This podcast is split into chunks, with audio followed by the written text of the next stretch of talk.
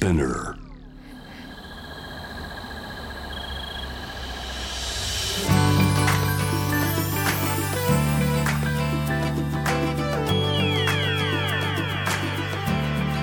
エネオス4 Hour Earth One by One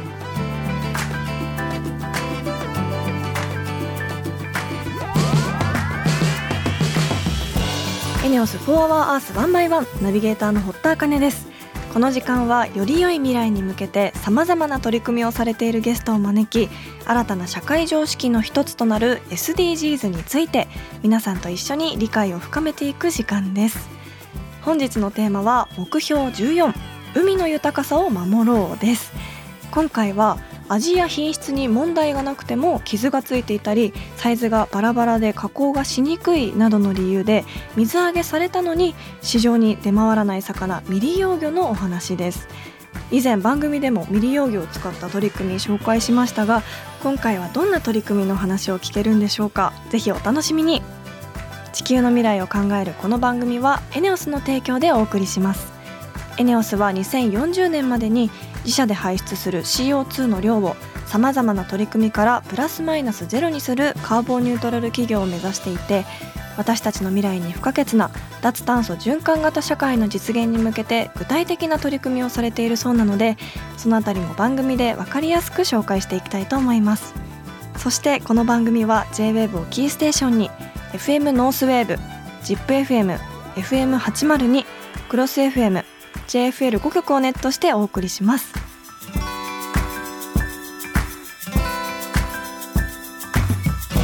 エネオス For Our Earth One by One This program is brought to you by エネオス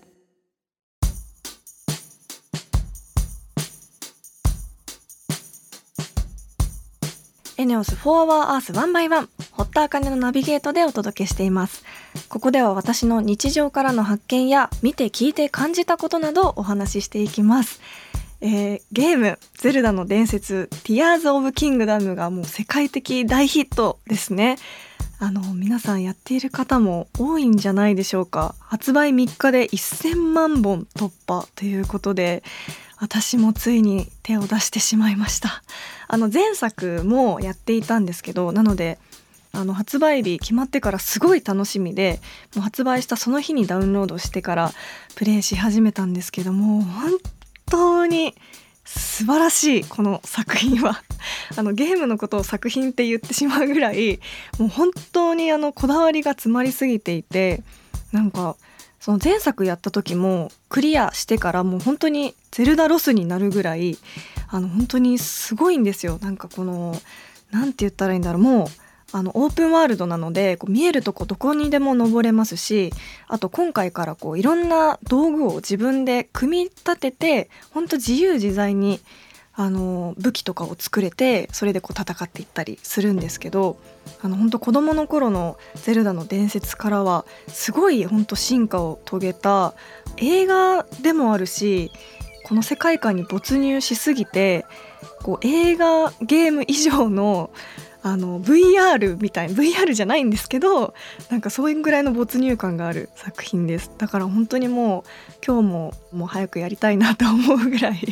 こうすごくハマっているんですけどでもこうハマるものがあるっていいですよね。なんか毎日がこうあのより生き生きしますしお家に帰っても楽しみがあるっていうのはすごくよくてこういう、まあ、ゲームもそうですけど漫画とかあとは海外ドラマにハマってる時のその自分のこう楽しみがあるっていう感情がすごく好きで今は「ゼルダ」にハマっています。あの皆さんもこうやっている方いたらこうぜひ番組まで教えてほしいです。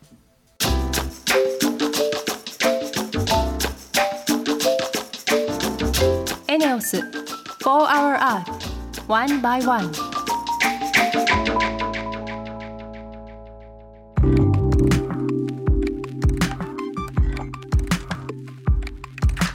堀田茜がナビゲートしているエネオス4 Hour Earth 1 by 1今週も素敵なゲストの方とリモートでつながっています。株式会社ベンナーズ代表井ノ口剛さんです。よろしくお願いします。よろしくお願いします。まずは井ノ口さんのプロフィールをご紹介させていただきます。福岡の高校からアメリカの高校へ編入しボストン大学で経営学とアントレプレナーシップいわゆる起業家精神を学び帰国2018年4月に日本の水産資源を守るべくベンナーズを創業されました。ということであの高校生で留学する人増えてると思うんですけどアメリカの学校に編入したっていうのはすごい珍しいですよね。確かにそうですね、はい、あのなんだろうまず編入っていう部分で言うと高1の時にその海外の高校に留学している同年代の日本人の方々なんですけど、学生さんと出会う機会があって、はい、でそこでもうどうしても私もいても立ってもいられなくなったっていうか行きたくなってしまったので高校1年生終わったタイミングで、はい、編入というよりか一旦その日本の高校を中退してっていう形で、うんうん、あの現地の高校にも行っちゃったっていう感じですね。すごい思い切り。そのアメリカに選んだ理由はやっぱりまあ、ビジネスとか、まあ、アートだったり、いろんな面において最先端のトレンドっていうのはやっぱり常にアメリカからこれまで発信されてきた部分もあったので、まあ、最近だとね、い、ろんな国で、えー、いろんなことが起きてると思うんですけど当時はあのアメリカがやっぱりいろんな部分で最先端だったのでどうしてもアメリカに行きたくなっちゃってアメリカに行きました。すごい。高校生の時から思い切りがすごいですねそして帰国後井ノ口さんが立ち上げられたベンナーズなんですが初めてこれ聞く単語だったんですがこれにはどういった意味があるんでしょうか？そうですね。あのベンヌっていう、エジプトのなんか神話に出てくるですね不死鳥のモデルとなるような鳥が実は存在しまして、不死鳥？そうですね、はい、あの死なない鳥、うんうん、であのもともとは株式会社ベンヌで登記したかったんですけれども、はい、それがちょっと取られていたので他の名前を考える必要があった時に、うん、ちょっとこのベンヌをもじってベンナーにして、うん、で会社っていうのは複数人でチームでやっていくものなので、それをこう図をつけて、でベンナーズになった。と。決してやっぱり諦めてはいけないというふうに思っていたので、はい、まあ、そういう思いを込めてベンナーズというふうに命名しました、えー、かっこいい理由。改めてなんですけどこのベンナーズどういったことをやられている会社なんでしょうか？我々はですねフィッシュルっていう、うん、俗に言うこう未利用魚って言われるような味には関係のない理由で規格外とされてしまうお魚があるんですけれども、はい、そういう、えー、お魚たちをですね加工して、うんサブスクで毎月各ご家庭にお届けするようなサービスをやらせていただいてます。サブスクなんですね。そうですね。定期的に。1ヶ月に1回。えー、はい。楽しそう。あのもともと水産業にはご興味があったっていう感じなんですか？そうですね。あのー、私の父ももともと魚の卸の関係だったり。うんはい。私の祖父もですね生前は鳥取の境港の方で水産加工をやっていたりしたので、うんはい、そもそもこの水産業界自体が、まあ、私にとって馴染み深かったっていうのがありますね。うん。その水産業のビジネスをやろうと思ったきっかけっていうのは具体的に何かあったんですか？そうですね、あのー、まあ、そもそも起業とは、うん誰かの課題を解決することっていうことをずっとその大学時代に学んでおりまして、うんはい、私あの大学時代その企業学っていう学問を専攻していたんですけれども、課題の大きさが大きければ大きいほどその社会に与えるインパクトが大きいっていうふうに一般的には言われていて、はい、でその前提があった上で起業家目線で見た時にですねこの水産業界いろんな部分でいろんな課題があって、非常にそれぞれが複雑に絡み合っている、うん、非常に課題が大きい業界だなというふうに思って。はいまあ、起業家としてもこの業界にそもそもやりがいを感じたっていうのと、うん、もっとあの決定的なあのきっかけとなったのは、うん、大学の3年時代にあのプラットフォーム戦略っていう授業をですね受けたことがきっかけでして、はい、まあ、その中でプラットフォーム型のビジネスっていうのは、うん、その情報の不均衡性が、うん、えー、生じている業界こそ、えー、生きてくるビジネスモデルっていうことを学んで。これってどういう業界に活かせるんだろうということを考えていたときに、はい、まあ、まさに水産業界って漁師さんから我々消費者に至るまで、うん、まあ、多い時で7つのあの中間流通プレイヤーが存在するっていう流通構造があったので、まあ、これをプラットフォーム型のビジネスモデルを活用することで効率化できるんじゃないかというふうに思ったのが、あの一番の最初の起業のきっかけですね。その起業を思いついたその当時からこの未利用魚のミールキットはもう売ろうって決めていたんですか？えっとですね、最初はもう本当にその流通構造の改革っていうところで、もう外食さんとそういうこう生産者、まあ、漁師さんですね、はい、をネット上でマッチングしていくことだけに、うん、あの特化していたんですけれども、うん、まあ、その中でいろんな産地を全国、えー、回っていったんですが、はい、あのその時にある漁師さんからですねボリュームをなんとかしてほしいみたいな、えー、お話をされたことがありましてボリューム？それって、はい、はい、まあ、どういうことなんですか、うんうん、を深掘りしていくとですね、はい、なんか、まあ、そういう未利用魚って言われるようなあの非常にもったいない魚が、うん、あのそれもこう何キロ単位とかそういう話じゃなくて多い時だとあのトン単位で発生したりするんだよねみたいな、お話をされたことがありまして、まあ、それをずっとなんとかしたいなというふうに、それ以来私的には思っていたんですけども、はい、本当に決定的なあのきっかけとなったのはコロナでして、うんはい、まあ、コロナがちょうど蔓延し始めたタイミングで、うんうん、まあ、我々としても何か新しいことに、えー、挑戦しないといけないなという状況になった時にですね、うん、そういえばそういう未利用魚っていう問題あったよねと、うんうんうん、でかつあの外食できない分、うん、インターネットを通して美味しい魚を取り寄せて家庭で食べるっていう需要がもしかしたら生まれてくるかもしれないなと。いうふうに思いまして、まあ、点と点がつながったじゃないけど、はい、まあ、そういう未利用魚を使って、うんうん、そういう加工品を作って通販で販売しようと。いうことでこの今のフィッシュルっていうサービスが、えー、誕生しました。あのー、このミールキットってメニューどういったものがあるんですか、えっとですねあの大きく分けて生食用と加熱用って2つあるんですけども、うんうんうん。生食用の商品だと、まああの中華風のカルパッチョだったりとか美味しそう。はそのジェノバソースだったりとか、うんうん、あのイタリアンカルパッチョとかそういういろんな味付けがあるんですが、はい、で加熱用の商品要は熱を加えていただく商品なんですけども、うん、まあ、王道の味噌漬けとかそういう商品もありますし、うん。まあ、パスタソースとしても使っていただけるようなペスカトーレとか。あとは、えー、グリーンカレーとかですね。いろんな味付けを取り揃えてて合計で、はい、うん、今30種類ぐらいラインナップがございます。そんなにあるんですか？そうなんですよ。その魚の種類としてはどういう名前の魚なんですか？えっとですね魚は本当にいろんなものを使っていて、はい、これまでで言うと大体50種類ぐらいの魚は使ってきたんですけども、はい、変わったやつだとですね、うん、えー、ミノカサゴとか。あ動物の森で動物の森でです。あれカサゴなんか捕まえた気がしますね。はい。動物の森は結構ニッチな魚出してるなそうですよね。はい。私もあそこで魚学びましたもんいろいろ。あそうなんですね。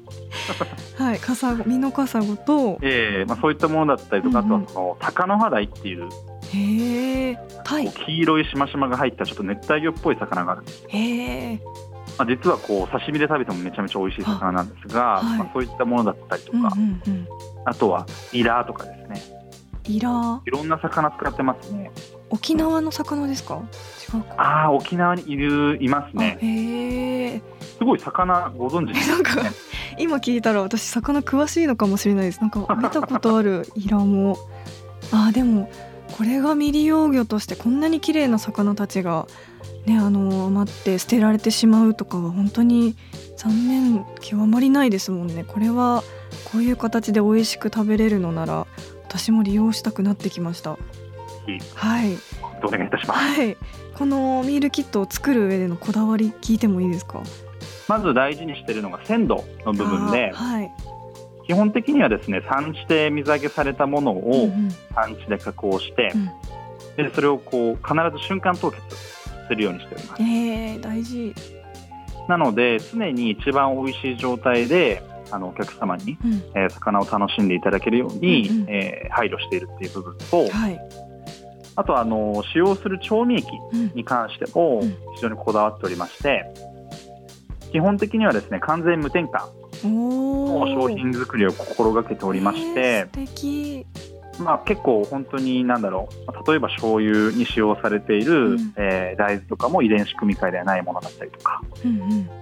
あの砂糖も、うん、あの年間2トンしか生成されないような非常に希少な砂糖を使っていたりわ素晴らしい。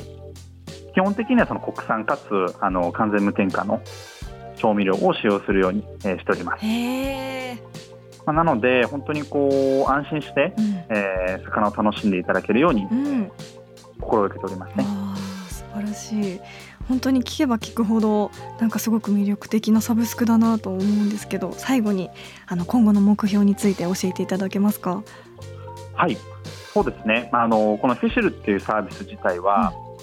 始まって、えー、ようやく丸2年経ったぐらいのサービスなんですけれども、はい、まあ、福岡から始まった取り組みで、うん、今徐々に、えー、大分だったり青森だったり、えー、いろんな地域にこのモデルが展開されてい、うん、えー、こうとしてるんですが、うんうん、まあ、今後も引き続き、えー、この取り組みを全国の港に拡大していって、はい、まあ、日本全国の未利用魚を未利用じゃなくすようなことをしていけると、うん、えー、いいなというふうに思っております。はい。いや本当にこうサブスクのミールキットっていうものもそもそも私あまりやったことないんですけどこうもう魚が大好きな身からすると こう毎月どんな魚が来るのかなっていう楽しみもありそうですし本当にちょっとこれ気になるので、私も友達とやってみたいなと思いました。ありがとうございます。はいありがとうございます。本日のゲストは株式会社ベンナーズ代表井ノ口剛さんでした。ありがとうございました。ありがとうございました。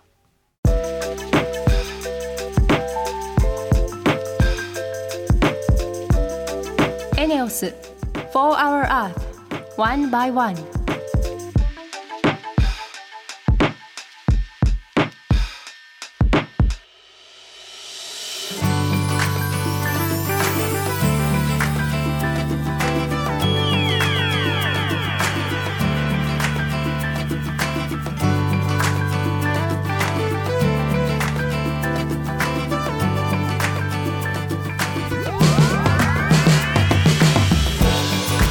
オス4 Hour Earth 1 by 1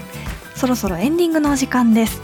ここで私からのお仕事の活動報告です。私が連載している雑誌クラッシー7月号が発売中です。今回の堀田茜のほったらかしにしたらあかんではインテリアデザイナーの加藤時子さんをお迎えしました。あの最近私インテリアにもすごく興味があってインテリアのお話聞きたいなと思っていたのであのすごくあの根掘り葉掘りいろんなことを聞いてしまったんですけどこうおしゃれと生活のしやすさのそのバランスはどうやったら取れるのかなとかこうやっぱコロナ禍でおうち時間を大切にする人がすごく増えたっていうお話でなんかこう日々の暮らしがよりアップデートできそうなお話をたくさん聞くことができたのでぜひクラッシー7月号を見てみてください。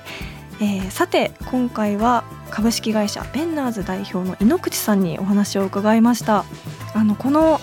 サブスクのミールキットすごくあのパッケージがこうやっぱ可愛いですしこのすぐ開けてすぐあの食卓に出せるっていうのがご家族がいる方もですけどこう一人暮らしの方にもすごくいいなとも思いましたしなんかこうホームパーティーとかする時とかにあと1品足りないっていう時とかにもこれがあるとすごい良さそうですしこうお魚のなんだろう調理ってこうやっぱ下処理がやっぱり面倒くさかったりこう人に出す時に生臭くないかなとかちょっと心配になったりもするのでこういうあのものがお家にあるとすごくいいなとも思いましたしこれがまたサブスクなのもすごく新しいなと思って興味がある方このあのベンナーズフィッシュル気になった方はぜひチェックしてみてください。えー、ということでリスナーの皆さんも SDGs に関する疑問や質問物の節約やエコバッグの活用など普段している SDGs の取り組みなどあればぜひ番組まで教えてください。メールはホームページにある Message to Studio から。ツイッターは番組名を検索して「フォーアワーアースの頭文字「ハッシュタグ #FOE813」をつけてどんどんつぶやいてください。メールでのメッセージを採用された方には地球にも優しいバナナペーパーを使用した番組オリジナルステッカーをプレゼントいたします。なおステッカーをご希望の方はメールに住所とお名前の記載をお忘れなく。それではまた来週この時間にお会いしましょうここまでのお相手は堀田茜でした